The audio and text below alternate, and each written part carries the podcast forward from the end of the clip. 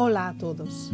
Hoy Tarcio Rodríguez trae a Café con Espiritismo una reflexión sobre el libro Camino, Verdad y Vida, el capítulo 152, intitulado Ciencia y Amor, psicografía de Francisco Cándido Xavier, en donde Emanuel nos dice, La ciencia puede estar llena de poder, mas solo el amor beneficia. La ciencia, en todas las épocas, consiguió innumerables expresiones evolutivas. La vemos en el mundo exhibiendo realizaciones que parecían casi inalcanzables. Enormes máquinas cruzan los aires y el fondo de los océanos. La palabra es transmitida sin hilos a largas distancias. La imprenta difunde raciocinios en todo el mundo.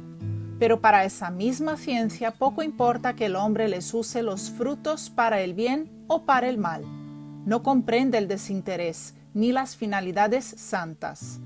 El amor, sin embargo, se aproxima a sus trabajos y los rectifica, confiriéndole la conciencia del bien. Enseña que cada máquina debe servir como utilidad divina en el camino de los hombres hacia Dios, que solamente se debería transmitir la palabra edificante como dádiva del Altísimo, y que apenas sería justa la publicación de los razonamientos elevados para el esfuerzo redentor de las criaturas. Si la ciencia descubre explosivos, esclarece el amor en cuanto a la utilización de ellos en la apertura de caminos que unan a los pueblos. Si la primera confecciona un libro, lo segundo enseña cómo grabar la verdad consoladora. Emmanuel comenta en este mensaje el primer versículo del octavo capítulo de la primera carta de Pablo a la comunidad de Corinto. El capítulo inicia de la siguiente forma.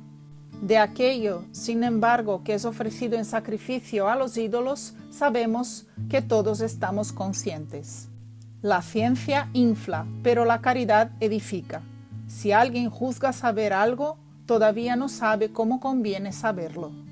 El capítulo aborda principalmente las cuestiones del conocimiento sin compartir, sin caridad, y alía a estos el egoísmo y el orgullo de mucho saberse sin compartir como características inherentes al proceso de idolatría. La cuestión es muy sencilla. Si solamente hay un Dios que es soberanamente justo y bueno y pretende que todos sus hijos sean igualmente beneficiados por la ciencia y por el progreso, sin cualquier privilegios, porque algunos títulos transitorios o conocimientos muy estrechos deberían beneficiarse de esta ciencia sin que ella sirviera a todos?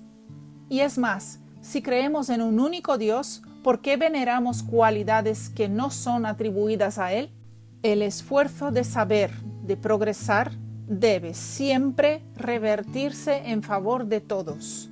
Somos cooperadores de una gran obra divina y Dios nos pide apenas un poco de compartir que nos hará todavía más libres. Podemos dividirnos y a cada rotura intentar iniciar una nueva obra o podemos unirnos, cooperando con todo el progreso humano ya hecho, compartiendo y aprendiendo con lo que cada uno tiene de mejor. Y como concluye Emmanuel, la ciencia puede concretar muchas obras útiles, mas solo el amor instituye las obras más altas. No dudamos de que la primera, bien interpretada, pueda dotar al hombre de un corazón lleno de coraje. Entre tanto, solamente el segundo puede dar un corazón iluminado. El mundo permanece en oscuridad y sufrimiento porque la ciencia fue sustentada por el odio que aniquila y pervierte, y solo alcanzará el puerto de seguridad cuando se rinda plenamente al amor de Jesucristo. Un gran abrazo a todos y hasta el próximo episodio de Café con Espiritismo.